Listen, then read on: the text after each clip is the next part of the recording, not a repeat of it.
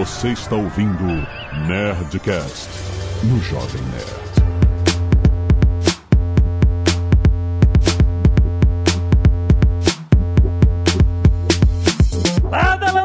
Nerds! Aqui é Alexandre Antônio Jovem Nerd. Este Nerdcast foi gravado em um Apple. Aqui é o Maurício Linhares e eu vendi minha alma pro Steve Jobs. E aqui é o Sérgio Lopes e eu consegui não ser fanboy da Apple.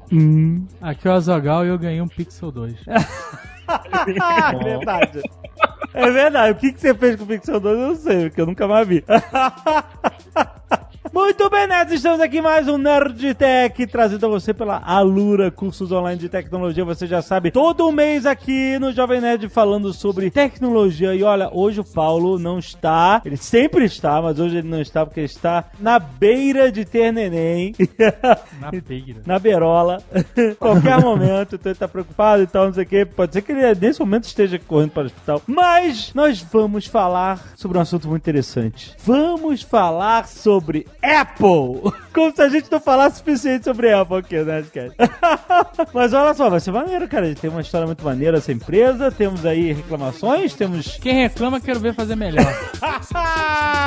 vamos, vamos que esse papo tá muito maneiro.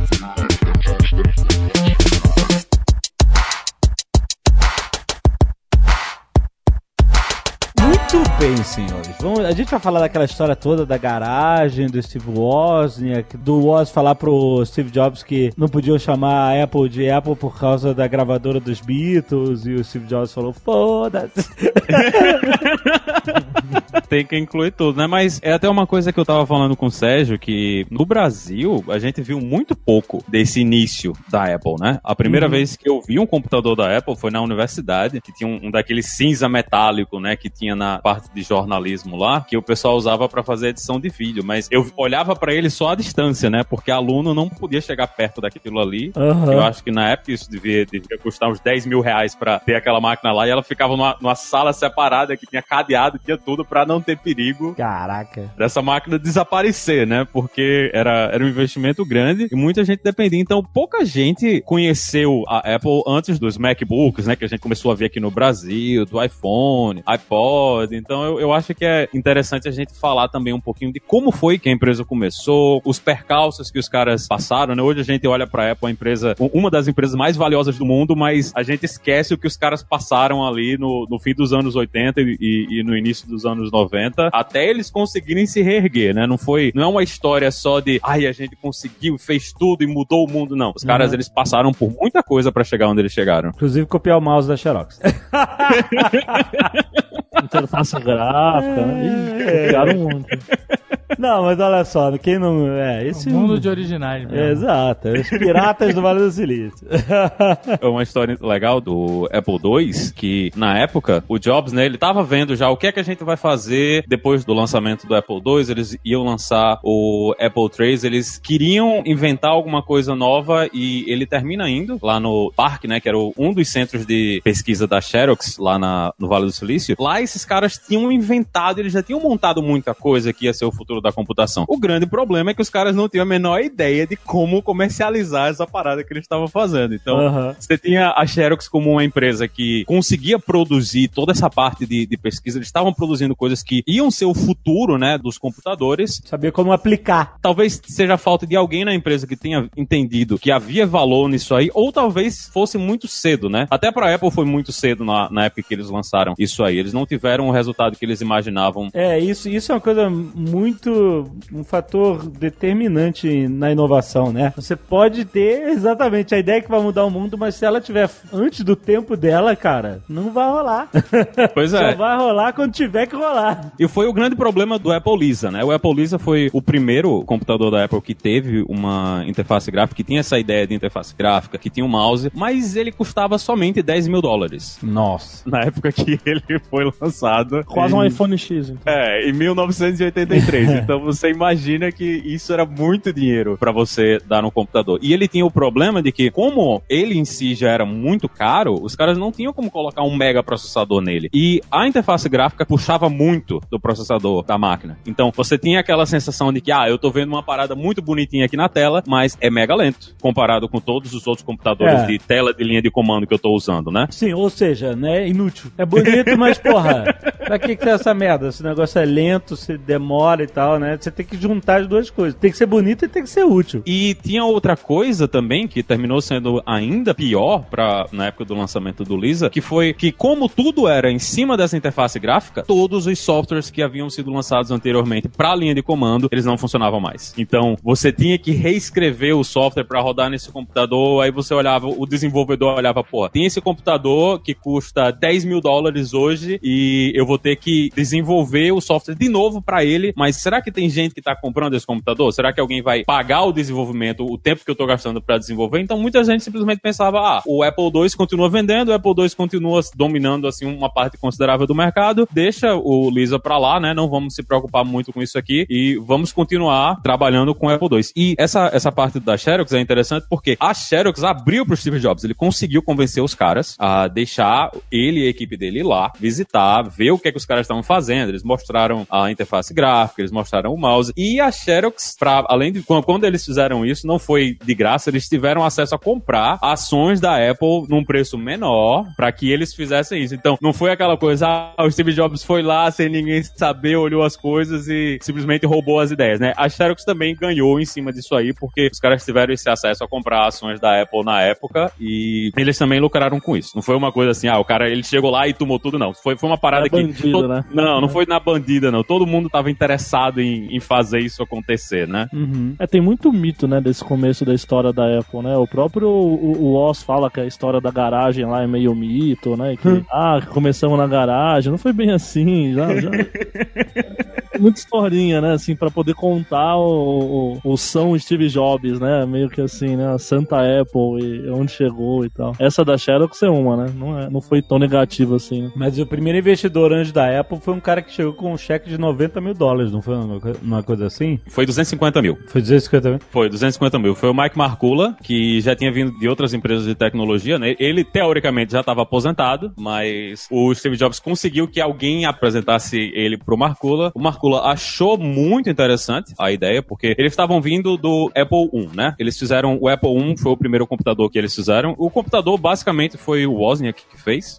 O Jobs, ele... O, o trabalho do Jobs, que é uma coisa que ele manteve durante todos os anos dele na Apple e nas outras empresas que ele se envolveu, era mais esse trabalho de direcionar. Ele não era o cara, no geral, que tinha as ideias, né? Ele direcionava as pessoas. Infernizava as pessoas, né? É, é, ele infernizava as pessoas para que elas dessem o máximo delas. Então, nesse primeiro computador, a maior parte dos computadores da época, inclusive o que foi mais ou menos a concorrência do Apple I na época, que era o Altair, ele eram quatro placas montadas, né? E você tinha que pegar, montar as quatro placas e às vezes a placa não funcionava e era uma complicação absurda. Isso não era, não era computador para as pessoas realmente usarem, né? Tanto que o, o Altair ele não tinha nenhum jeito de você dar entrada nele. Ele tinha umas alavancas, aí você levantava ou baixava as alavancas para programar, né, o, o processador em binário para ele dar um resultado nos LEDzinhos vermelhos que estavam lá. Era uma Caralho. parada assim que não tinha muita utilidade pro usuário final, né? Não, não, não, não dava para você usar. Isso era pro cara que era empolgado mesmo com o computador, tava trabalhando com o computador no trabalho, aí queria ter um computador dentro de casa. Mas dificilmente você usava uma parada dessas no mundo real, apesar de que as pessoas conseguiram escrever software para isso. E, e o Uhum. cara tem que ficar lá subindo e descendo a- as alavancas. Aí no Apple I, o Jobs disse: Ó, vamos. Você vai fazer essa parada, faz com uma placa mãe só. Bota tudo numa placa mãe só, bota tudo numa placa, bota tudo junto e a gente vai usar isso aí para levar para dentro do mercado. Ele levou para um, um grupo de, de homebrews, né, da galera que montava computadores lá no Vale do Silício. O pessoal achou muito interessante. O Jobs disse: Ó, talvez a gente tenha um negócio aí para fazer isso funcionar, né, para vender esse negócio. Ele começou a projetar, ele dava o, o design pra galera, então muita gente pegou o design dele, tentou fazer, aí não conseguiu, aí tirava dúvidas com o cara. Então, eles conseguiram usar a própria comunidade para testar antes deles lançarem de fato o Apple I, foi o primeiro computador deles. E o Jobs conseguiu que uma empresa, uma loja de lá, a, a Byte Shop, fizesse um pedido de 50 unidades. Então os caras tiveram que dar a loucura, né, e de produzir essas 50 unidades. Talvez essa seja a única parte de garagem que o negócio teve, porque os dois estavam empregados, né, nessa época o Wozniak trabalhava na, na HP, inclusive. Inclusive, não tem uma história de que o Wozniak era obrigado a mostrar qualquer projeto de inovação que ele fizesse antes de comercializar. Ele tinha que mostrar pra HP pra ver se a HP, sei lá, queria usar o projeto e teve que mostrar a parada e, e eles falaram: ah, não, isso aí não serve pra nada. É, por padrão dos Estados Unidos você assina, né, uma coisa, é tipo, é um contrato de não competição. Se você tá trabalhando em alguma coisa, você trabalha pra empresa, você não pode fazer uma parada que vai competir com a empresa pra quem você tá trabalhando, né? Uhum. Então ele não podia fazer isso aí, mas a HP, como todo mundo, todo mundo achava que microcomputadores na época era, eram brinquedos, né? Ninguém imaginava que ia existir um mercado pra isso aí. Era tudo ou mainframe ou mini computador, que era tipo um, um, um mainframe que era menorzinho, né? O pessoal dizia um mini computador era um computador até 25 mil dólares na época. E tinha várias empresas que vendiam esse tipo de coisa. Tem um filme chamado Pirates of the Silicon Valley, que em português é Piratas da Informática. É uma merda.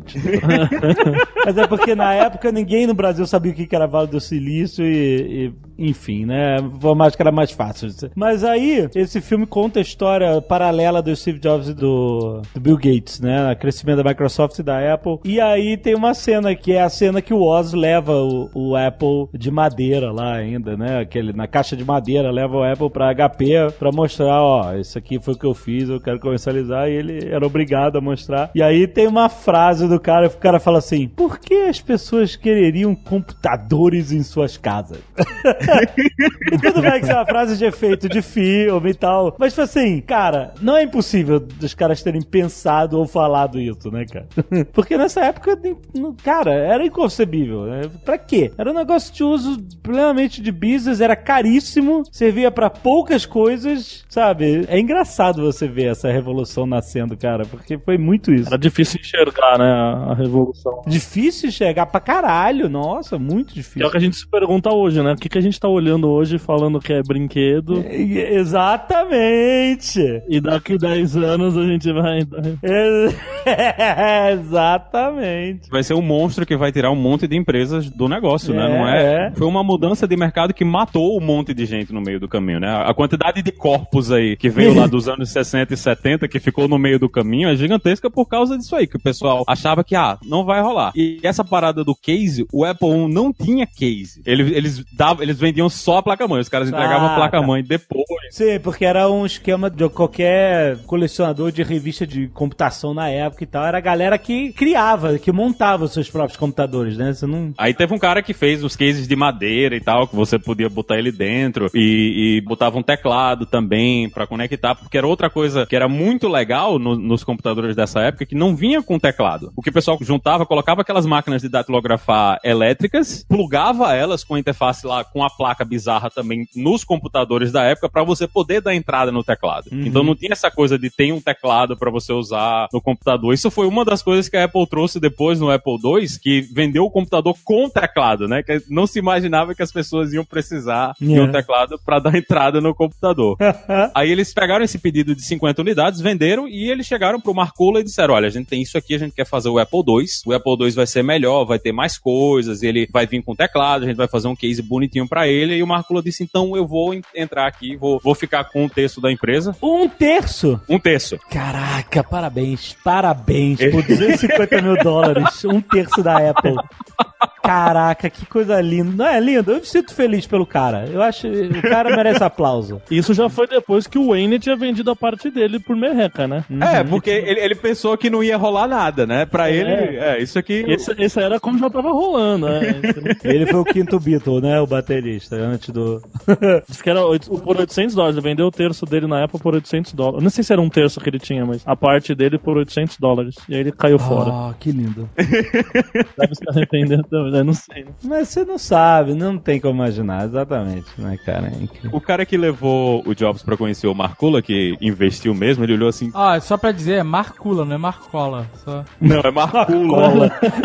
Marcula, viu, minha gente? É nome, é nome finlandês. Marcula, por favor. Aí, o cara que levou chegou, chegou pra ele e disse: Cara, como é que você traz um, um, um dejeto da humanidade desses aqui pra falar comigo pra fazer um investimento? Porque ele se vestia como hippie, né? Ele era o cara dos anos 70 e, tanto ele como o Oz, eles tinham essa imagem do nerd hippie, daquela coisa da liberdade. Então, o pessoal que fazia investimento, que estava acostumado com isso aí, eles, eles não estavam acostumados a ver gente assim. Eles estavam acostumados a lidar com cara de terno e gravata e tudo. E todos esses caras, o Marcula ele já era milionário nessa época. Uhum, então, sim. ele escreveu esse cheque porque ele pensou assim: ah, vai ser legal eu fazer isso aqui e vamos ver no que é que vai dar. Mas pra ele, eu acho que ele nem tava mais preocupado em nada. Ele só ficou assim, excitado com a oportunidade, que ele provavelmente percebeu que esse mercado ia existir, chegou lá e botou o dinheiro e virou o pai dos dois adolescentes aí que estavam cuidando da empresa, né? Porque Uhum. nenhum dos dois tinha experiência em fazendo esse tipo de negócio. E ele vira mais ou menos o, o diretor e o CEO. É, ele vira da empresa. CEO, né? É, ele vira CEO da empresa nessa época e, e é o cara que ajuda eles a entregar o Apple II, que foi o primeiro computador de sucesso de verdade deles, né? E trouxe muita coisa interessante. Já vinha com o teclado, tinha um interpretador de BASIC lá, que é uma linguagem de programação, que ajudava o pessoal já a programar direto nele, que antigamente esses primeiros computadores eles não tinham sistema operacional, você tinha que digitar o sistema operacional. Então o cara que comprava um computador aí, ele comprava a revistinha de jogos, em vez dele simplesmente jogar, ele tinha que digitar o jogo todinho. Isso, isso. Depois que ele terminava de digitar o jogo, ele dava o enter lá pra fazer o jogo rodar. E depois que ele terminasse de rodar e desligasse o computador, da próxima vez ele tinha que digitar o jogo mais uma vez. E se ele tivesse errado uma vírgula, nada funciona. Quando eu era criança, na década de 80, meus pais acharam que computador era uma coisa do futuro e compraram um TK95 pra mim, que era um computador que era um teclado, ele cabia todo no teclado, né? Você ligava ele na televisão e você digitava também qualquer coisa que você quisesse. A gente comprava umas revistas de programação e tal, e a gente digitava junto lá um jogo, um programa e tal. Só que ele já podia gravar o que a gente tinha digitado, o programa, em fita cassete. Se a gente conectasse um gravador de fita cassete no computador, ele gravava o programa e aí levava, sei lá, 20 minutos pra você gravar e depois pra você carregar. Ó, Léo, bota aí esse barulho aí.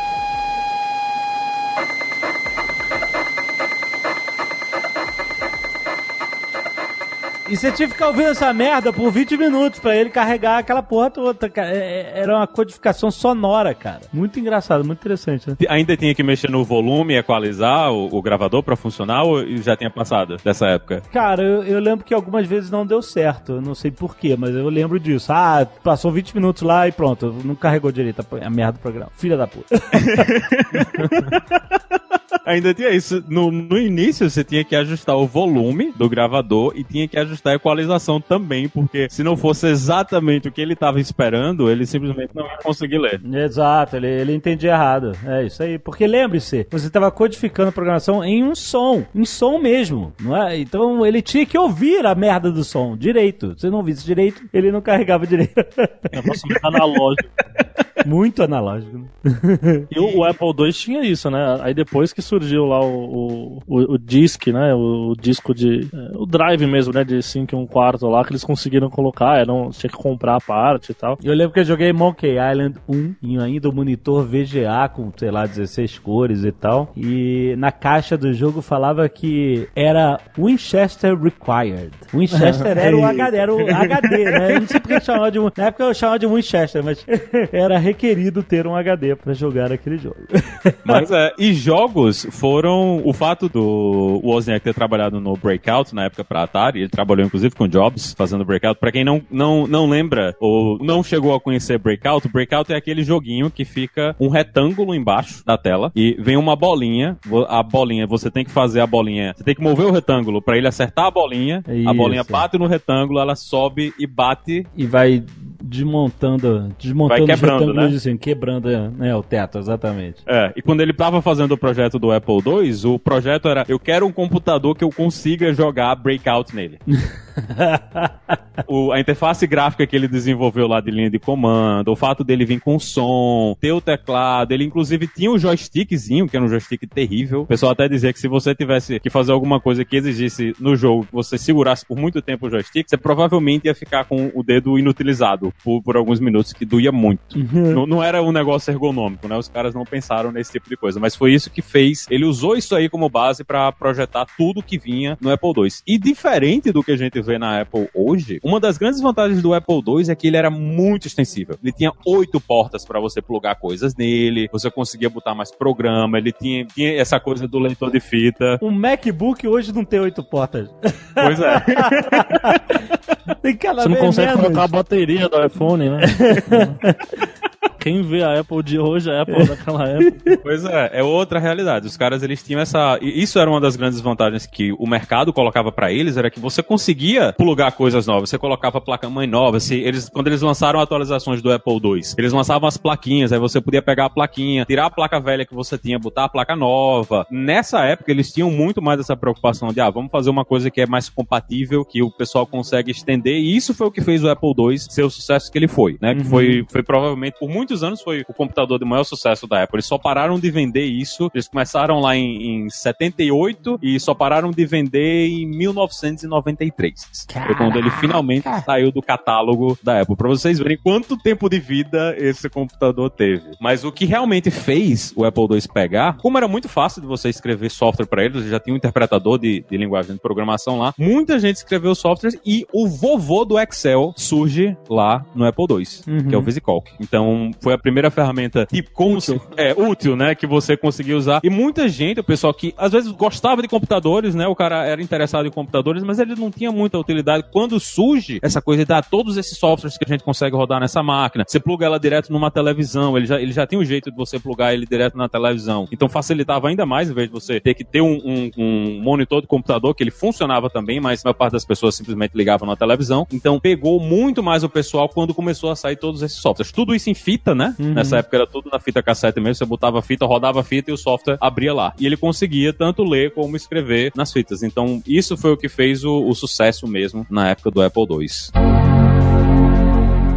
tem um, um, caso que foi meio engraçado nessa época, que o, o Marcola, ele tinha um software que ele usava para fazer, tipo, recebimentos, né? É, é, tipo software de contabilidade, que ele mesmo escreveu, ele era programador, né? ele mesmo escreveu esse software, mas ele, ele tava muito, ele, ele ficava muito chateado porque demorava muito para carregar isso aí na fita. Como você falou aí, você fica 20 minutos esperando o, o negócio ler a fita e não funciona, né? Uhum. Simplesmente você não sabe o que é que vai acontecer ou não. Então ele chegou pro Woz e disse, olha, será que não tem como a gente usar esses disquetes que o pessoal tá inventando aí não? Será que não tem como a gente fazer um produto desse? Hoje disse, não, vamos ver como é que a gente faz. Eles começaram, pegaram um leitor de disquete de uma empresa que estava trabalhando em cima disso aí, a Sugar. Ele começou a, testar, a brincar, ele disse, olha, dá pra gente fazer alguma coisa com isso aí. Eles pediram um, um, grupo de leitores, mas sem, do jeito que eles tinham feito o leitor de disquete, tinha várias coisas de hardware, faziam o trabalho que poderia ser feito com software, né, que deixava ele mais caro e eles queriam fazer o produto mais barato possível. Então o Oz, ele começou a refazer os pedaços que precisavam de hardware em software e ele chegou pros caras, ó, me dá um leitor de disquete pelado pelado, me dá um, um monte de leitores de disquete pelados pra gente fazer os testes aqui depois a gente vai fazer um pedido para vocês. Os caras pegaram os disquetes do lixo, os leitores de disquete do lixo que eles tinham, de coisas que não estavam funcionando, e mandaram pra Apple e não avisaram pros caras. Eles simplesmente pegaram, não, vamos pegar aqui só o lixo, só o que não tá funcionando, vou mandar pros caras, eles não vão conseguir fazer funcionar, eles vão comprar o mais complicado, né, que é mais caro. Uhum. Quando chega lá pro Oz e pro pessoal da, da Apple, eles começam a mexer, eles percebem, olha, tem uns aqui que estão dando problema e tal. Eles consertam praticamente todos os que eles receberam, botam a parada para funcionar e quando eles voltam para a empresa, para Sugar, te diz, olha, a gente conseguiu, a gente vai fazer um pedido agora de, de tantos que é o que a gente vai, a gente vai começar a vender, que esse foi o Disk 2, que era o, o leitor de disquetes pro Apple II na época, e os caras ficaram assustados. Aí os caras disseram, ah, assim, a gente mandou os produtos com defeito para vocês, né, mas vocês nem perceberam, resolveram tudo aí e conseguiram, e eles lançaram esse leitor de disquete na época, né, conseguiram fazer o, o, lançamento disso aí. Na magia, né, os caras aprenderam na marra, resolveram o problema, mais uma vez o Oz aí é o, é o, o mágico salvador, ele e a equipe que estava trabalhando nisso aí, eles conseguiram fazer a coisa funcionar e lançaram esse leitor de disquetes. E o Apple II foi o primeiro microcomputador mesmo a ter um leitor de disquetes e aumentou ainda mais o espaço para software, né? Porque agora você tem mais esse leitor de disquete, você consegue ler e escrever em cima dele e mais gente ainda continua produzindo software para fazer o, o, computador ser mais interessante, né? Mais, mais software mais coisas para o pessoal utilizar no dia a dia. E o Macintosh, o famoso Macintosh? De 1984, tem a comercial famoso, imitando Ah, o livro do George Orwell e tal. Além de mudar a tecnologia, mudou a propaganda, né? Os principais comerciais de todos os tempos, né? Ridley Scott. Dirigido pelo Ridley Scott, isso aí. Ridley Scott. O pessoal fala que custou, parece, 15 milhões de dólares Nossa. pra fazer a gravação da. Na época, né? O Ridley Scott, ele já era famoso, né? Porque ele, né, já tinha saído Alien, Blade Runner e tal. Ele já era o cara, um diretor tipo fodão de Hollywood. Mas a carreira do Ridley Scott foi de mercado publicitário. Ele era diretor publicitário. Então fazia todo sentido ele dirigir um super comercial da Apple querendo, tipo assim, quebrar, uma, tipo assim, porra, botar o pé no mercado de uma vez e tal. Mas, assim, tem toda essa mística em volta do Macintosh. Ele foi um- uma revolução dentro da Apple, mas ele não performou não, de vendas tão bem assim, né? Ele não, ele não vingou. Na Apple, lá depois do lançamento do Apple II, eles ficaram nessa de se a gente não lançar alguma coisa, vai surgir outra empresa, vai lançar alguma coisa e vai engolir a gente. Que era o que acontecia no mercado, né? Uma empresa chegava, lançava um, um produto, aquele produto tinha sucesso, eles não vinham com outro produto, vinha outra empresa e engolia eles. Então, eles começaram dois projetos. Teve o Lisa, né, que a gente falou que foi um fracasso. Junto do Lisa, tava rodando o, também o, o projeto do Macintosh. Que era o Jobs que tocava, né? O Jobs tocava o Lisa primeiro. Sacar, removeram o Jobs do Lisa. Aí ele entra no projeto do Macintosh. o- ele muda o projeto pra ser um Lisa mais barato, mas ainda com a mesma ideia de interface gráfica. Então, ele puxa aquelas ideias que ele teve lá do Lisa, da coisa de usar interface gráfica, usar mouse, usar essa parada toda, puxa isso aí pra dentro do Mac, né? Também, na época que eles fazem essa propaganda, quem olha os links aí vai ver um link pra propaganda. Tudo na propaganda é azul, porque essa propaganda era contra a Big Blue, que era a IBM na época. Então, menos a, a- a heroína, né, que tá lá vestida com o símbolo da que ela vem com o martelo, joga o martelo na tela que tem um velho todo em azul também falando. Então, a, a propaganda era claramente a gente tá vindo aqui pra descer o cacete na IBM, né? Era a mensagem que eles queriam passar, né? Que a Apple tava vindo pra competir frente a frente com a IBM. Eles não iam deixar a IBM engolir todo o, o mercado de computadores pessoais. E eles lançam Macintosh na época lá em 84 com essa propaganda, do mesmo jeito que o Lisa teve esses problemas de, ah, a gente tem interface gráfica muito legal, mas não tinha software, não tinha nada para as pessoas utilizarem. Tanto que muita gente ficava falando, ah, é muito legal. Ele era bem mais barato do, do que a- o, o Lisa na época quando ele foi lançado, mas mesmo assim ele tinha dois softwares. Ah, muito legal, tem o, o- o Apple Write, tem uma besteirinha pra gente usar, mas não tem nada que você vai conseguir realmente utilizar o software porque ninguém tá fazendo o software pra ele. Até que em, em 85 o pessoal começa a escrever software de, de publicação, né? Um dos primeiros foi o PageMaker. Quem trabalhou, quem teve seu tempinho aí de agência de publicidade aí no, no início dos anos 2000, final dos anos 90, Olha aí. passou pelo PageMaker aí, né? Aham. Mexeu lá no, no PageMaker e vem a Macromedia, vem a Adobe, vem o Quark Express, que era outro também nessa área do PageMaker, e a gente vê o Photoshop surgindo aí, né? Mas antes disso, quem é que foi chamado pra desenvolver software pro Macintosh também? Aí você vai ter que dizer. Microsoft, seu Bill Gates. Pô, essa é a parte muito maneira da história, porque o Bill Gates desenvolveu, ele teve acesso, né, de desenvolvedor ao Macintosh, a todo o sistema antes. Acho que foi ele que começou com o Macintosh, ou ele começou antes. Eu acho que ele já tinha feito um pouco antes. Já, ele já tinha coisas rodando no, no Apple II, né? Porque tinha muito mercado. Mas a partir desse grande contato com aquela interface gráfica e etc e tal, aqui, seu Bill Gates falou, ah, eu quero isso aí também. o Windows nasceu disso, cara. Pois é, na época não, a, a Microsoft fazia dinheiro publicando pra todas as plataformas. Eles não Sim. tinham essa coisa, ah, a gente só vai fazer pra eles. Eles já tiravam pra todos os lados e onde pegasse eles estavam fazendo dinheiro. E eles desenvolveram uma série de softwares pro Macintosh, que eu sei, né? Que eles lançaram o Word nessa época, não foi? Eu não lembro quais são os softwares que eles fizeram, mas tem umas fotos, se você procurar tem umas fotos aí, você pode ver no aplicativo do Jovem Nerd também as fotos do Steve Jobs com o Bill Gates em 1985, os dois juntos num evento e tal. E aí tem uma foto deles olhando pra frente assim, e tem uma hora que o Bill Gates tá falando e o Steve Jobs tá olhando com a cara, tipo assim, esse nerd, filha da...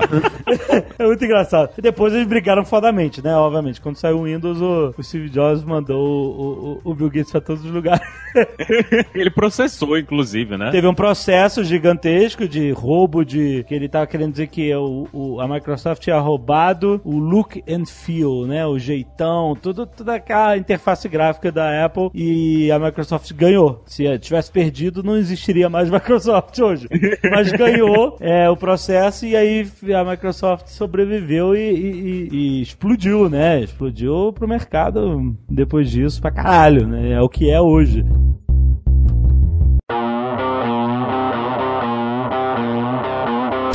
Tava vendo outro dia um trato feito, sabe? Aí o cara chegou lá com o Macintosh original de 1984 querendo vender, sabe? Aí o puta, agora o cara vai ganhar dinheiro e tal. Aí o, o cara lá olha lá, ah, eu te dou 100 dólares. O cara.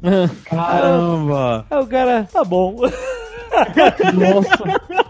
Eu falei, caraca, what? Eu achava que o cara ia vender por 20 mil dólares, sei lá, Harry, nossa, um Macintosh original, funcionava, o cara ligou, ligou o computador, entrou lá no- nos programas de gráficos, mostrou tudo. Aí eu falei, aí eu fiquei muito, aí eu fui olhar no eBay e tem nego vendendo por 50 dólares o Macintosh, cara. Cara. Eu falei, caraca, eu pensei que era uma parada boa, valiosa, assim, parte da história da humanidade, não, não é só um pedaço de plástico com... com circuitos. É, com, com os transistores dentro, né? Pois é, cara, eu fiquei assim, poxa. Mas é, e eles tiveram toda essa explosão, né, da propaganda e do Mac, tudo vai mudar a vida. O, o Steve Jobs fazendo o evento de lançamento, mostrando o Mac, a câmera, e você olha e aquela telinha de 80 linhas, né, que é do tamanho de nada. Eu acho que a, a tela é quase do tamanho da tela do iPhone hoje. Aham. Aí você ima- imagina a galera, quando ele termina, tá todo mundo batendo palma. É estranho você olhar pra uma coisa dessa idade, né, hoje. Hoje, se alguém fizesse uma coisa dessa, fica, por quê? É. Alguém vai fazer. Mas na, na época chamou muita atenção, mas não foi o sucesso que eles imaginavam. Não foi e continua não sendo, porque estão vendendo por 50 dólares no eBay. Tristeza, cara. E daí a empresa segue ladeira abaixo, né? Eles, eles entram nessa coisa desse mercado de publicação digital. Eles meio que cria-se esse mercado na época do pro Mac, mas eventualmente esses softwares, o Windows surge, né? Esses softwares saem para Windows também. E o, e o Jobs saiu da Apple 85, né? Pois é. E quando ele sai, o pessoal fica nessa de temos que inventar um novo produto, né? E em 87, eles resolvem que eles vão criar o próximo produto, que era o Apple Newton, que era o PDA da Apple, né? Olha aí, a Zaga gosta de PDA. Eu fui um early adopter de PDA.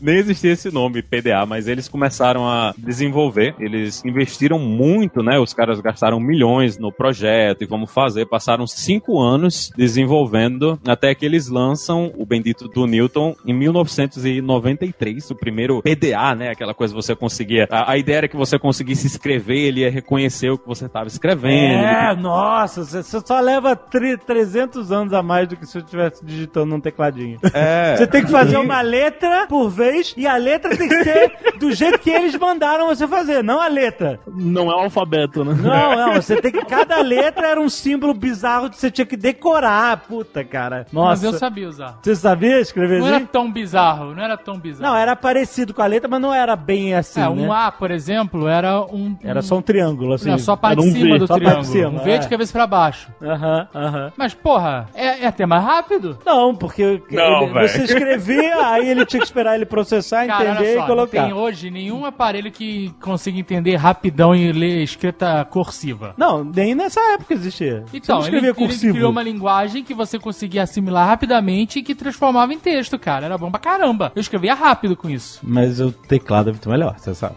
Tanto Não, eu podia, ele não tinha teclado, ele tinha só uma tela. Pois é. Porque você é o rei do teclado com teu dedo gordo aí. Ué, pra isso que serve. Pra isso que serve o, o autocorrect. Pra trollar, pra trollar você. É isso que serve o autocorrect, pra te trollar. E é que nem a Siri. Outro dia eu falei. Outro dia eu falei assim. A Siri é uma mula. Assim, Siri, ligar para a Agatha. Ela falou assim, nossa, não precisa ser tão grosso. Aí eu fui olhar no texto, tava escrito assim, obrigado, puta. Como? Eu falei, ligar para a Agatha e a Siri entendeu, obrigado, puta. Caraca, cara, como pode? E ela reclamou da sua grosseria. Cara, eu não sei o que você costuma falar com a sua Siri nos outros dias, porque ela vai aprendendo conforme você vai falando. Ah, cara, o Alexandre tava do meu lado, ele ouviu. Não, é verdade. Ele rolou. ouviu falar ligar para a Agatha. E é sempre um saco você falar, hey Siri. Aí, às vezes ela fala alguma coisa, às vezes não, né? É. Aí você fala, hey Siri. Quer dizer, no português é, e aí Siri. E é esse? Aí você fala, ligar para. Aí ela, oi, pois não. Aí, É, você, você se adianta, né? aí ligar para. Aí, aí ela entende que, obrigado, puta. Mas vem cá, você tá deixando esse aí Siri ligado aí, não tá fudendo tua bateria, não? Porque eu aprendi que, ah, tem que desligar, porque senão ela fica ouvindo toda, tudo e aí gasta a bateria. Ah, foda-se, cara. Eu tenho, uma, eu tenho um fio e eu levo pra mim, comigo pra todo lugar. Mas é, foi um fracasso por causa disso, né? Ele era muito caro também, porque tem essa coisa de tecnologia sem fio e tem essa parada de reconhecimento de escrita que não reconhecia a escrita de ninguém. O cara tinha que decorar como é que ele imaginava que era pra ser escrita e terminou. Apesar de que ele vendeu, assim, não foi uma coisa, ah, meu Deus, vai ser o próximo produto que vai fazer todo o dinheiro da Apple, mas ele rendeu ali mais 1% no total de vendas da empresa. Não era o que eles imaginavam que o produto deveria ter sido, mas o produto continua vivo até 97, quando Jobs finalmente volta pra empresa, né? Quando o Jobs volta, ele olha assim, ah, isso aqui foi do, do John Scully que me botou pra fora, foi o cara que ele trouxe da Pepsi. E Ele, ele, inclusive, quando ele trouxe pro cara, ele, pra levar o cara pra Apple, ele disse, ó, você quer ficar vendendo água com açúcar o resto da sua vida ou mudar o mundo? É, essa é famosa. tá até no filme. Pois é. E, E, quem quando... se ferrou foi o Jobs. né? não, não, quem se ferrou foi o Scully, né? Que quando o Jobs voltou, botou ele pra fora e ainda matou o filho dele, né? O, o Apple Newton. Mas, mas olha só, em 97 também a Microsoft ajudou a salvar a Apple, né? Porque comprou lá 150 milhões de dólares de ações da Apple quando eles estavam fudidaços, comprou bem barato, sei lá, 8, 8 dólares, alguma coisa. A Microsoft era dona de parte da Apple durante alguns anos, né? E prometeu cinco anos garantidos, né? De suporte do Office, contanto Aham. que a Apple colocasse o Internet Explorer como um navegador padrão Olha aí. dos produtos da Apple, né? Então foi lavando as mãos ali, né? Foi Uhum. ca- cada um ganhou um pedacinho. Parece que se a Microsoft tivesse mantido essas ações até hoje, eles teriam feito, parece que era 15 bilhões de dólares. Que eles venderam tudo em 2003, né? Foi. Se eles tivessem segurado essas ações até o, o- a grande alta da Apple, eles teriam feito. 150 milhões. Você vê, primeiro a gente tá falando do cara que investiu 250 mil. Agora a gente tá. Aí esse caralho, 250 mil é dinheiro pra caralho. Mas, pô, na Apple, né, olha o que que virou. Aí a Microsoft investe 150 milhões e mesmo assim, sendo dinheiro pra caralho, isso ainda teria virado uns 15 bilhões, é isso? Se eles tivessem até hoje? Era mais de 15 bilhões, eu acho, que eles iam receber. esse- Caraca, cara, caraca, que coisa maravilhosa. incrível, incrível. Ninguém tinha como saber, né? Naquela época todo mundo dizia que a empresa não ia mais pra lugar nenhum. O Michael Dell, na época, disse que se ele fosse o Steve Jobs, ele fecharia a empresa e daria todo o dinheiro de volta aos investidores. Era o melhor que a Apple poderia fazer nessa época, né? E quando ele volta, ele começa a reorganizar. Ele, a, a Apple tinha milhares de produtos, tinha vários produtos que eram o mesmo computador, só que com nomes diferentes, para mercados diferentes. Aham. Tudo perdido. Ninguém entendia mais como é que funcionava essa coisa de, de comprar computador da Apple. Eles tinham perdido a imagem que eles tinham, né, no passado. Era essa época daquele iMac original, que era aquele monitor coloridinho, monitor de tubo coloridinho. É nessa época que o Jobs começa a trabalhar com o Jonathan Ive e eles projetam essa parada. Eles Ah, tá, isso já veio depois do Jobs. Depois do Jobs, ele volta em 97, começa a reorganizar a empresa e em 98 ele lança o iMac, que foi esse, né? Que tinha aquela coisa azul, né, atrás, que era meio transparente, você conseguia ver dentro. E o computador todo contido dentro do monitor, né? Não tinha a caixa, o gabinete e o monitor, né? Ele tava todo ali, né? Pois é, e foi aí que eles começaram a imprimir dinheiro de novo. Com esse iMac, eles, eles voltaram de vez pro mercado, né? Porque todo mundo viu, ah, isso é muito bonito. E as opções que você tinha era trocar a cor e botar um pouco mais de memória. O, o, processador não, não tinha praticamente nada, né? De outras opções. Você tinha o iMac para comprar e era aquilo ali. Então eles simplificaram muito os produtos que a empresa estava vendendo. E aí eles começam a volta, né? O, o ressurgimento da empresa, investindo no, no iMac. Até que em 2001 eles lançam o, O iPod. o iPod. É, aí, compadre, aí explodiu. Aí foi uma coisa inacreditável. Ainda E mesmo assim, a Microsoft vendeu as ações em 2003, né? Pois é. É, é, não, ele falou assim, ó, o cara ganhou dinheiro aí, ó, tá valendo dinheiro, vende essa porra agora que tá em alta. Porque nós vamos lançar o Zune, esse é o futuro. Né? Fantástico. O Zune, cara, o Zune já virou piada nostálgica no Guardiões da Galáxia, pra você ter noção. Pra quem não viu no Brasil, né? Quem tá novinho aí, o, o pessoal dessas últimas gerações, o Zune era o tocador de MP3 da Microsoft, né? Que era horrível. Da Era um Microsoft. tijolaço. Pesado pra caralho. Que era completamente diferente do iPod, que era uma parada que você botava no bolso da sua calça, né? Você pegava ele, botava no bolso da sua calça, lá com o fone de ouvido ligado, e a propaganda do lançamento era mil músicas no seu bolso. Olha só. Era um drivezinho de 5 GB que ele vinha dentro, que eles pegaram da Toshiba. E eles pegaram o menor que tinha, o menor possível que eles tinham. Fizeram aquela interface, né? Daquele círculo que você passava o dedo, apertava os botões Uhum. pra selecionar as coisas. Então teve muito essa preocupação. Nessa época a gente começa a ver ainda mais essa preocupação do Jobs com a interação do usuário, né? Com como é que você vai interagir, como é que você vai fazer com os produtos. Outras duas coisas importantes que aconteceram também em 2001 foi que a gente recebe pela primeira vez o, o macOS, né? O macOS X. Quando o Jobs vem pra Apple, ele não só vem pra Apple, ele foi a empresa que ele estava antes, que era a Next Step, foi comprada. E então eles compraram o sistema operacional, os computadores que eles estavam fazendo. Ah, a Apple comprou a, a Next, né? A Apple comprou a Next Step. Foi assim que o Jobs volta, né? Assim que o Jobs volta pra empresa, que eles compraram a empresa que ele tinha fundado. Na verdade, a Apple deve ter falado assim: a gente precisa de você de volta aqui. Aí ele falou assim: ok, compra a minha empresa, filha da puta. Vocês me deram esse trabalho todo, agora compra essa porra. Basicamente foi. Cara, só pode ter sido isso. E ele não ganhou um real, né? Parece que ele, ele. Todo mundo que tava na Next ganhou dinheiro e aí ele trocou por ações da Apple. Que acho que foi um bom negócio, mas. Foi, né? Bom, né? Mas ele saiu. é, ele não, não levou dinheiro no bolso. Convenhamos que foi um bom negócio. Então eles fizeram, a gente tem o, o macOS X, que era o sistema operacional da Next, né? Acho que era OpenStep na época o, o nome dele, que era baseado no Unix, então melhorou muito a, a forma de interagir com o sistema operacional. Ah, o primeiro macOS era, era em cima do sistema operacional da Next, é isso? É? Não, o macOS X, né? O macOS X. macOS né? X, macOS né? X, que foi o que, que O, Mac, que o macOS 2000. clássico é outra coisa, é, eles aproveitaram o nome, mas é outro sistema, né? O macOS É, o- clássico tinha certas limitações lá, o pessoal fala que não era bom pra coisa concorrente e tal, que aí é justo a arquitetura do Unix, do Next Step, que veio pra melhorar, e aí eles lançam o macOS X, que é o que a gente usa até hoje, né? Então, de 2001 até hoje é o macOS X. Talvez um dos maiores pulos do gato da Apple antes do iPhone foi o lançamento das lojas. E da iTunes, né, cara? Junto com o iPod. Eles venderam um iPod. Onde é que eu vou pegar música? Eu vou ter que baixar no FTP. Eles lançaram a porra da loja de música, cara. Porra!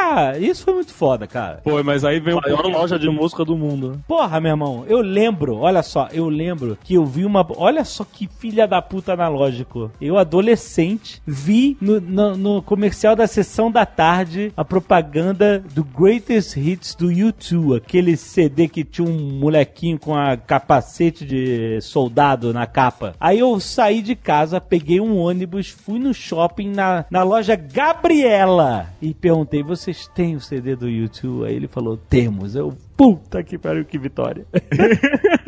Comprei o CD, peguei o ônibus, voltei pra casa. Era isso que você fazia, cara. E a- o iTunes acabou com esse mercado, cara. Destruiu. Não existe mais loja Gabriela. Ninguém sabe o que é Gabriela. Gramofone. Gramofone, exatamente, E, cara. Quando você vê uma loja de CD, você fica chocado. Eu fico Que, chocado. que, que, que é? Tipo, por quê? É, é vintage. É só Eu acho mais normal ver uma loja de LP de É, vinil exato, exato. uma loja de CD. De CD, exatamente.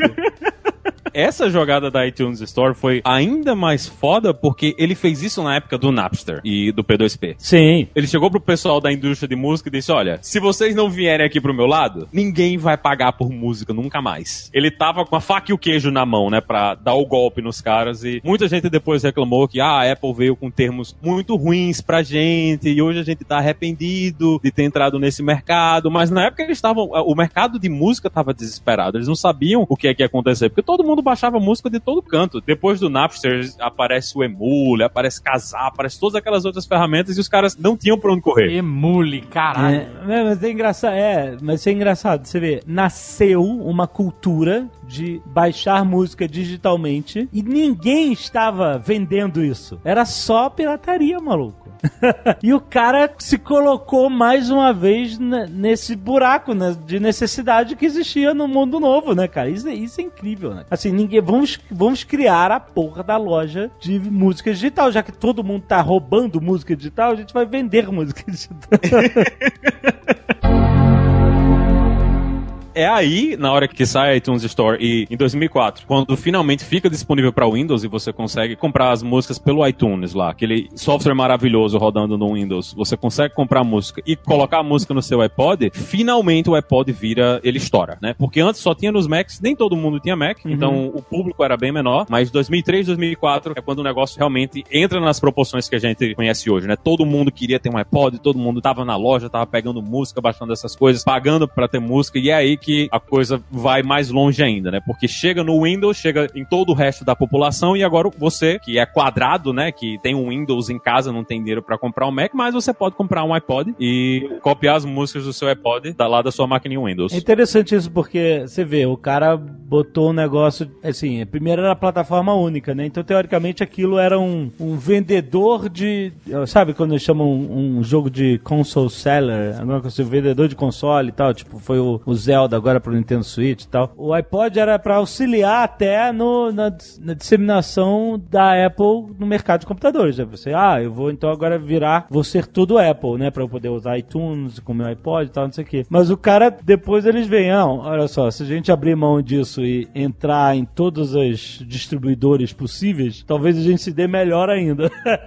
a gente não vai perder mercado, a gente vai ganhar mercado, né? Eles estavam percebendo que eles não eram mais somente uma empresa de computadores, né? Eles tinham essa oportunidade desses outros mercados, do mercado de dispositivos, que no fim das contas virou o grande mercado para Apple, né? No final, então não valia a pena para eles ficar somente, ah, vamos fazer tudo só dentro do Mac e ignorar todo mundo que tá querendo dar dinheiro para eles da comunidade do Windows, né? Aham. Tem outra coisa que acontece também, né, na, na época do lançamento de 2001, que é o lançamento das lojas físicas da Apple. É, exatamente. Isso às vezes o pessoal não presta muita atenção. É o que transformou, é um dos motivos para Apple ter virado essa marca de luxo, né, que a gente tem hoje. Porque convenhamos, o iPhone ele não é assim esse celular que é mil vezes melhor que o Android. Ele só funciona, né?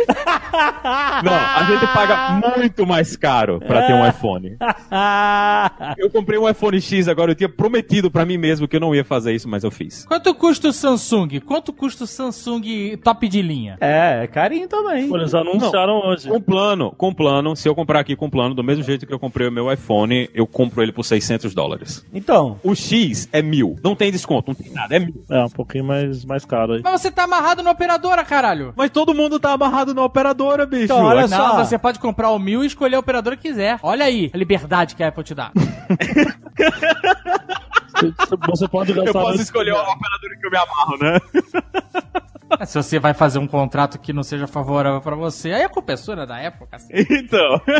Mas essa coisa da loja. Você sabe que o cara é brasileiro quando ele tá rodando aqui nos Estados Unidos, quando ele tá com roupas de marcas específicas, né? Tem umas marcas que a gente sabe que se o cara tá com aquele nome gigantesco da marca, provavelmente o cara é brasileiro, tá andando ali. Uma dessas marcas é a Gap, que criou essa imagem e o cara que fez essa transformação de imagem na Gap, de uma empresa genérica, né? Que investia muito em propaganda, mas depois resolveu investir nas lojas, que foi o, o Mickey Drexler, ele entra no board da Apple em 99 e ele é uma das forças que faz com que a empresa entre nessa coisa de vamos criar lojas físicas. As lojas vão ter que ser muito bonitas, vão ter que ter essa imagem de luxo e elas vão ser o carro-chefe de propaganda da Apple. Né? São os a templos, Apple, né? É, são os templos. da Apple virou um templo, né? Da religião É. da Apple, né? Pois é, a forma como eles projetam as lojas, tudo de vidro, aquela escadaria toda de vidro, né? Toda transparente, com tudo maravilhoso. Não tem inventário dentro da loja, né? Quando você compra um, um iPhone, o cara vai lá atrás, ele entra lá num buraco dentro da loja e ele traz um iPhone pra você. tem algumas prateleiras lá que tem uns fones de ouvido. É, a laserinha, mas o produto, o produto mesmo que você vai comprar, o produto que você vai gastar mil dólares nele, ele não tem várias caixas nele, né? Não, não, o cara vai buscar lá dentro, é isso aí. Pois é, tem essa coisa de não ficar tudo disponível. Então, tudo isso foi provavelmente a, a jogada de maior sucesso do Jobs na época, porque ele cria essa imagem de que a, a marca é diferente, né? E ele faz com que seja muito mais difícil para que o pessoal que tá vindo atrás deles conseguirem criar também esse mercado. Porque hoje os, os caras têm mais de 400 lojas espalhadas no mundo todo. Você vai na, na Champs-Élysées lá em Paris, é Hermès, né? Todas aquelas marcas chiques e Apple. É a marca que tá lá junto com essas marcas que você vai comprar uma bolsa que custa 20 mil dólares. Inclusive, lá no, no Louvre, uma das coisas mais legais de fazer no Louvre é ir na Apple Store que tem lá embaixo. Eu comprei um iPad lá. aí. Babaca. Eu também, eu também. Do brasileiro clichê, hein? Mon, mon iPad, c'est français. Não, eu vou, eu vou no Delaware comprar mesmo, que lá não tem imposto, né? Então fica mais barato pra mim. Mas esse investimento que eles fizeram em criar essas lojas, criar a imagem, né? De é um produto de luxo, é um produto melhor do que todos os outros. Hoje é a mensagem que a gente recebe dos produtos da Apple, mas eles não eram assim antes, né? Isso é uma coisa que vem depois da criação das lojas, quando eles começam a mudar os MacBooks, vem todo em. Eu acho que o primeiro foi em titânio, né? E depois é que eles começaram a colocar essa coisa de, de alumínio. Então, toda essa criação da marca, os caras entram, eles pegam o mercado, que é o, o mercado de computadores, onde todo mundo só quer pagar o mais barato possível, que era, era o que acontecia na, na época do Windows, né? Você pegava o computador mais barato que tinha. Você não tava preocupado se era bonito, se era feio. Não, não era o computador, você até gastava dinheiro nas placas, mas o case você não tinha nem opção, era tudo aquele aquele creme que encardia cedo ou tarde. Não tinha opção de um gabinete creme. fudido, Exato. maneiro. Você só tinha um modelo no mundo inteiro. Era com tecla turbo e sem tecla turbo. Era, essas eram as únicas opções chave que tinha alguns que ligava na, na- Tem uma chave, né? Pra que Tinha que que dar merda? Exatamente. Lembra da chave? Tem um botão reset também, viu? Não, não se esqueçam do reset, que ninguém Mas sabe era o que é que isso. E aí você comprava o drive de, de disquete É. e ele era de uma cor creme diferente da cor do, do gabinete. E aí as, as partes, elas amarelavam. Em tempos diferentes, é, né? picalha. Bom, e aí em 2007, foi 2007, né? O iPhone. Chega e mata o mercado, né? Eu lembro quando eu vi o primeiro iPhone, eu fiquei apaixonado. Apaixonado pelo aparelho. Eu lembro que The Secret, né, agindo sempre. E eu recortei, eu imprimi e recortei um, uma imagem do iPhone vou botar no meu mural The Secret. Aham. Eu quero Mas- um bicho desse. Mas você reclamava na época. Não, eu não. Eu só entrei no mundo iPhone na, na versão 3. Antes disso, eu não. Eu, eu vi de amigos e tal, Nick Ellis e tal. E eu não via função ainda pra mim, entendeu? Aham. Então eu segurava meu dinheiro, que era uma grana. Mas eu achava foda. Só que eu já consegui me controlar nessa época um pouco, entendeu? Então é foda, mas ainda falta um tempinho ainda pra virar, sabe? Aham. Agora mesmo. Yeah. Agora é só prejuízo. É, eu fui muito mais empolgado. Quando saiu o primeiro, eu comprei o primeiro iPhone Eu comprei um também. Comprei o 2G. 2G E não ainda. funcionava no Brasil, né? Era- ainda tinha isso. Caralho, não, tinha isso, Azaghal. É, tinha que, Era. tinha que hackear. Cara, eu lembro, eu lembro, eu suava frio quando chegou o negócio. Eu tinha que hackear um negócio que você digitava um negócio errado ali, você bricava o celular pra todo sempre. e, cara, e um negócio que você tinha pago caro, né? É, cara. Não, e, e não tinha loja de aplicativos ainda, então esse mesmo software que você usava pra hackear ele, também você usava pra instalar aplicativo hackeado, né? Que a galera escrevia os aplicativos hackeados. Caraca. Aí você instalava esses aplicativos. Até que em 2008 eles lançam a App Store. O lançamento, da- hoje pra gente é tão normal, mas o lançamento da App Store foi um negócio assim de, de mudança de paradigma. Porque antes, se você queria escrever um software pra instalar no celular, ou você mandava pro cara e o cara tinha que saber como é que instalava no celular, ou você ia na operadora, você pagava a operadora lá no Brasil, você tinha que convencer a operadora no Brasil a botar o software na loja deles, né? Que as operadoras tinham suas próprias lojas, e a Apple simplesmente cortou esse meio de campo todo. Eles mataram o acesso das operadoras a isso aí e você conseguia instalar qualquer software que você quisesse no seu aparelho. Que pra gente hoje é o normal, né? Mas naquela época isso foi uma revolução, né? Você conseguia simplesmente fazer o software e botar o software lá no seu celular a qualquer hora. Aí o, resto é história. Todos copiam a Apple. É isso. Sério. Até hoje. Sério, é verdade.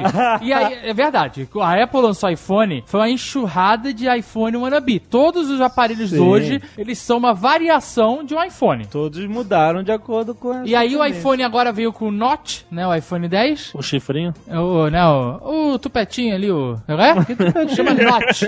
Ah, Aquele é, na tela que é onde tem a, a lente. Isso, É uma Notch. porra de um buraco na tela. Isso, né? é- isso tem nome? Tem. Notch? É. Ah, Mas já tem um monte de aparelho aí que já vai vir com Notch nas próximas versões. pra esticar a tela o máximo possível, é isso? Igual. Então o nego zoa, não faz, faz comercial, mas faz igual. E as poucas variações que o pessoal faz de tela curva pra cá, tela... depois não vinga. É só um aparelho pra vir. Não é? Ué, não sei, Samsung tá aí fazendo tela curva até hoje. Aquela curvinha que Aquela não serve pra? Pra que que serve aquilo? pra você, aquela tela infinita, aquele negócio. Infinito. Se tem moldura, não é infinito. E aí, o nego reclama da falta de inovação da Apple, né? O Ah. que eu também acho que, assim, eu acho impressionante que eles continuam fazendo, que é encolhendo as coisas já ao É. extremo, né? Tá ficando mais Aparelho poderoso. mais é. fino e tal. Mas eu não tô vendo ninguém inovando. É, porque ninguém eles fazendo botam nada na, extraordinário. Botam na conta da Apple. Tem feira de tecnologia, aí vem com tela mole, com tela de marshmallow, caralho. Mas na hora de botar no aparelho, ninguém bota. Aí é todo mundo igual a porra do iPhone. Ou não é? Ou não é? Mas é, não tem pra onde correr. E hoje, pra essa galera bater a Apple com a imagem que eles têm, com essa coisa de marca de luxo, de. Eles estão numa, numa- num nível diferente do resto do pessoal. Eles vendem hoje, eu acho que a Apple hoje tem 15% do mercado, mas eles têm mais de 50% do lucro da venda de smartphones. Então, eles, eles lucram muito mais, ganham muito mais dinheiro do que todo mundo. Então, se você quiser comprar o seu Apple Watch de ouro de 17 mil dólares, ele tá lá. E tem gente que tá comprando. Se quiser comprar o seu Apple Watch da Hermès, também tá lá, pra quem quiser comprar. Eles não competem com o resto, né? Eles não estão mais competindo com essa galera e eles não têm mais essa preocupação. Eles continuam colocando produtos, apesar de que a, a Apple não, não tá mais revolucionando todo ano. Não, não, não é mais todo ano que tem, mas ah, one more thing, né? Aqui Tem mais uma coisa pra gente comentar. Mas eles continuam dominando o mercado, continuam ganhando mais dinheiro do que todos os outros, né? O, o que é que vai se fazer? Do que é que a gente pode reclamar mais? Querendo ou não, reclamando ou não, eu continuo usando os meus produtos. Tô gravando aqui no, no Mac, o iPhone X do lado, e essa é a realidade. Eu não, eu não vou mudar. Não vou comprar um Android amanhã, porque não vai rolar pra mim. Eu tô satisfeito com o que eu tenho Olha aqui. só, olha só. Tem mais uma coisa nesse. Olha o Jovem Nerd fazendo o More One Thing. More Thing dele. One more thing. Metade das peças dentro do iPhone é da Samsung. Mas é claro, a, porra, a Apple sabe usar as peças, a Samsung não sabe.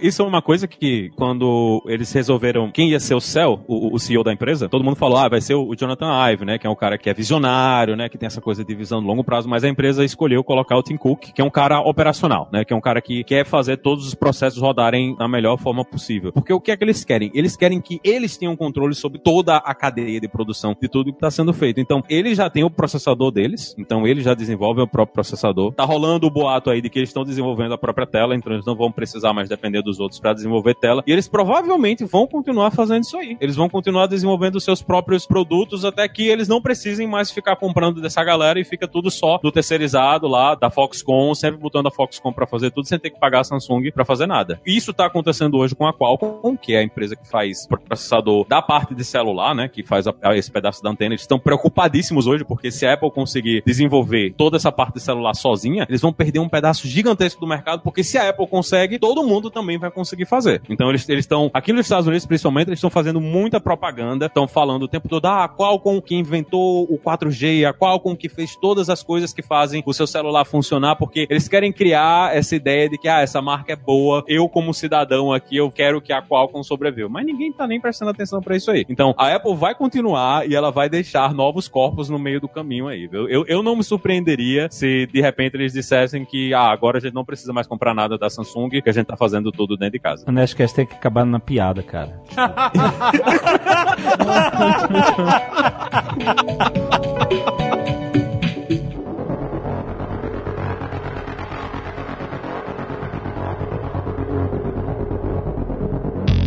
Muito bem, senhores, o que temos para fazer de jabá para nossos queridos da Lura hoje? Bom, quem curte a Apple aí na Lura, é, a gente tem os cursos aí pra desenvolver pra iOS, pra desenvolver pra iPad. Ah, mas é claro. É, claro, né? É, mas não só isso, né? Até se você não sabe programar, tem toda uma carreira aí com cursos básicos pra te guiar, pra você começar a entrar nisso daí e tal. Ou se você usa a Apple por outros motivos, não por causa do iPhone, mas por causa de design ou edição de vídeo, a gente tem os cursos lá de Sketch, de Final Cut, é, coisas específicas do mundo Apple. E claro, um monte de outros cursos de outras áreas, né? Pra quem não é Apple também. Mas é isso, e quem é ouvinte aqui do Nerdcast tem aquele famoso 10% de desconto, certo? Lembrando que a Lura Curso Online de Tecnologia é uma plataforma que tem mais de 500 cursos e você pagando mensalidade você tem acesso a todos eles. Todos. Todo o acervo de cursos, cara, é muito bom. Então você pode se apaixonar por um, por exemplo, começa fazendo a curso de iOS, desenvolvimento de aplicativos, etc. De repente você, pô, mas eu quero me especializar em Android também. Tem coisa de Android lá, não tem? Tem. Tem curso, tem tudo, cara. Então você, assim, você não vai pagar a mais pra fazer curso de iOS e um curso de Android. Você vai pagar a única mensalidade e você tem acesso a tudo. Então vale a pena você entrar em alura.com.br barra promoção barra nerd. Você já vai ter 10% de desconto nesse link e vai explorar quais cursos você vai começar a fazer agora, essa semana. É isso aí. Valeu, galera. Até mês que vem. Até. Fala sobre Android. Beleza, Zagal? Tá bom.